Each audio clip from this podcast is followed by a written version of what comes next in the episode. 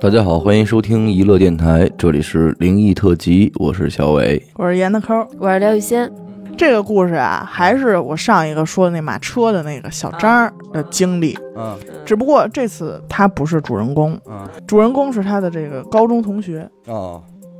前面不是说到这个初中毕业了吗？啊啊，该进入高中了。高中了，小张的高中啊是一个寄宿学校嗯嗯啊，住校是当地高中的一个分校，嗯学校旁边就只有一个村儿。嗯一个是这个地理位置偏，再有就是这个学校的管理也比较松散，嗯尤其是到了这个周末的时候，一部分人回家，一部分人还住在学校，所以呢，这个夜不归宿啊，什么校外人员进出啊，就是常有的事儿。嗯嗯学校的宿舍啊是这种标准的八人间，嗯也就是四张这个上下铺，嗯嗯靠窗户的上铺是空着的。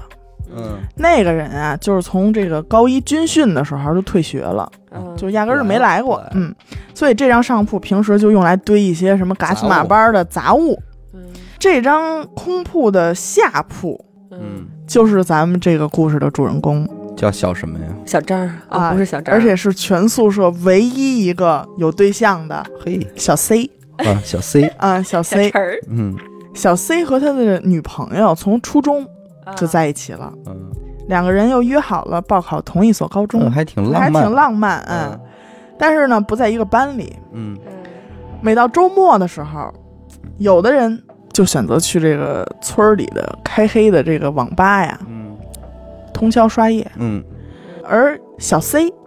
就选择和女朋友就不哎玩这些低级的。哎，就一起去村儿里的这个出租房啊，嗯过一过这二人世界啊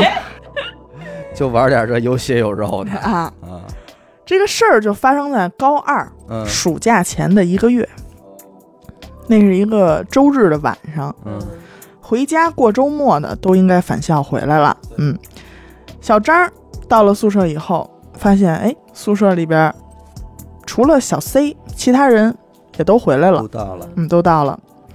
直到晚上快熄灯了的时候，嗯小 C 才回来。嗯宿舍里边几个人啊，还跟他打哈哈呢，还问了他几句。结果小 C 啊，根本没理宿舍里的任何人，嗯直接躺床上就睡觉了。在接下来的一个星期里啊，小 C 都怪怪的，嗯就是他平时是一个挺外向的一个人，嗯突然就变得跟谁也不说话，嗯，而且双眼无神，嗯而且宿舍里的人还发现他经常自己念念叨叨的嗯啊，好像在说什么自言自语啊，但是谁也听不清说什么呢。嗯嗯嗯有的时候啊，叫他好几声，嗯，嗯他才会猛地一下回过神儿来。机灵一下，哎说怎么了？哎，反正就是老是心不在焉的一个状态。嗯嗯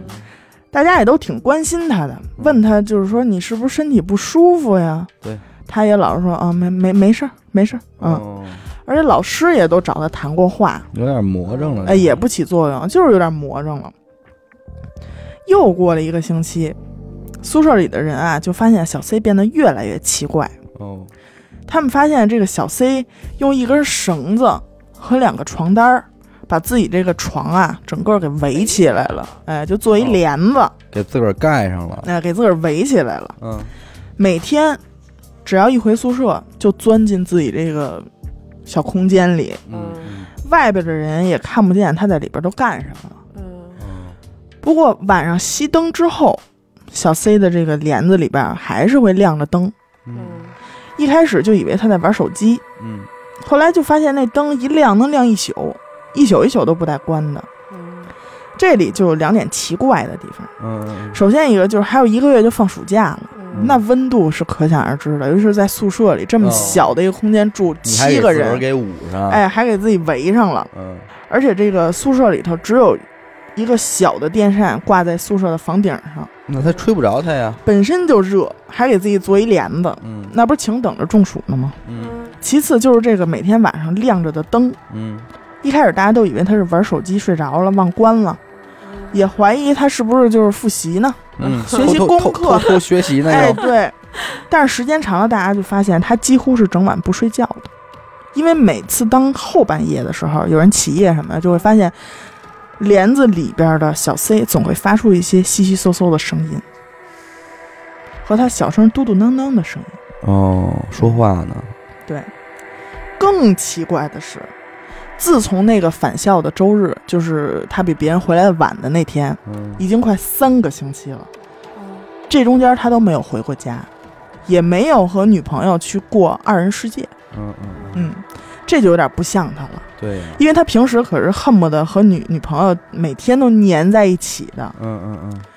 于是呢，宿舍里的人就决定去问一问小 C 的女朋友嗯，对，啊，问他也媳妇都儿，认识，嗯嗯，想让他去问问说小 C 到底怎么回事儿啊，怎对啊么那么奇怪？这怎么算啊？转眼就又到了周末了，小 C 回家了。这周，嗯，为什么？是因为他接到家里的电话，让他必须回家了。就是家里人知道这事儿了是吗？就反正有点奇怪，我觉得应该是老师有跟家里沟通过了啊、哦哦哦哦哦一开始他还是蛮不乐意，后来他女朋友过来劝了他半天，他才同意回家的。嗯哦，哦，就是他女朋友跟他说话，他也能那个，呃，对，怎么着也比别人稍微好点儿吧。嗯，宿舍里的这些人啊，这些天被小 C 的这些一系列的举动都折腾的都有点神经兮兮的了，嗯，也都回家休息了。又到了这个周日返校的时间，大家就陆陆续续都回来了，嗯发现小 C 的床铺已经空了。退学了，老师就跟他们说嗯了，说小 C 休学了。哦，还真是，但是大家还是觉得特别莫名其那妙，没有人去问问他女朋友怎么回事儿吗？对，就就莫名其妙，怎么就突然就休学了呢？周五还好好，怎么礼拜日一回来就就就都一下什么东西都没有了呢？嗯而且更奇怪的还在后头，嗯，在得知了小 C 休学了之后，他的女朋友也办了转学，哦，嗯转回自己家当地的学校读书去了，嗯，而且就再也没有联系了跟这个人。断了，嗯，然后这个事儿啊，就一直到高中毕业，嗯嗯小张儿才在一次和老师喝酒的时候得知了事情的真相。嗯，哦，哦，故事呢，还要回到最初他嗯不对劲儿的那天开始。嗯嗯，就是他出去啊逛人世界那天，哎，那不是个周日吗？前天对是一个周六。小 C 和他这个女朋友啊，俩人在正常嗯应该开房去嘛，哎，在学校外边先吃点东西，嗯嗯，天也刚刚有点撒黑要了，黑没黑的，哎，嗯擦黑了。这个小 C 啊，就嗯突然啊，兴致到了，兴致到了，嗯，就想和女朋 友啊亲热亲热亲热。我亲热 对呀亲热，亲热亲热，但是当时啊，就是嘖囊中羞涩哦，啊，嗯也是遇到这个问一题。分钱难倒了英雄汉，哎，去开房的话，费用还是有点高。嗯哦，这个女朋友也是架不住他这个再三的请求，嗯嗯，啊，就自费了，就说呀，说嗨，说你只要能找没人的地儿啊，我就给你也就也就也就从了，啊哎，，就可依了可你，就可玩了，也就依了你。嗯，没想到啊，俩人找来找 去啊，竟然找到了村儿里的一个祠堂。哎，说这俩孩子呀， 真是，行行行，而且这都是后来小 C 的这个女朋友啊，啊在家长的就是逼逼问问下才说出才来，嗯招的招的嗯事啊情，。哎，这小 C 家里人一听啊，这绝对是碰上脏东西了，那就甭问了，哦甭问了。祠堂是什么地儿啊？对呀、人家家族啊那儿都跟那儿歇着呢，哎你说呦您俩人进去，说赶紧吧，嗯休学吧。嗯就没啦，对，然后当时这个小 C 的家里人和这个班主任啊嗯一块儿到他宿舍，不是收拾东西去吗？嗯嗯把这个床上他自己做那帘子这么一拉开，嗯嗯发现他这个床铺嗯的墙上，嗯还有这个床，反正一切的地方吧，全都贴满了这种用红笔写写画画的纸，嗯，而且大部分都是看不懂的，嗯就像那种鬼画符一样。嗯嗯嚯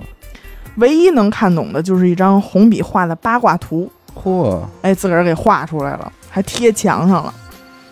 就这样的这么一个场景啊，就把当时所有人都吓一跳，那肯定的呀，而且就赶紧七手八脚就把这些东西全给扯下来了，嗯而且就是给烧了，嗯，给做了一个这样的处理。我想知道他招的是谁，然后他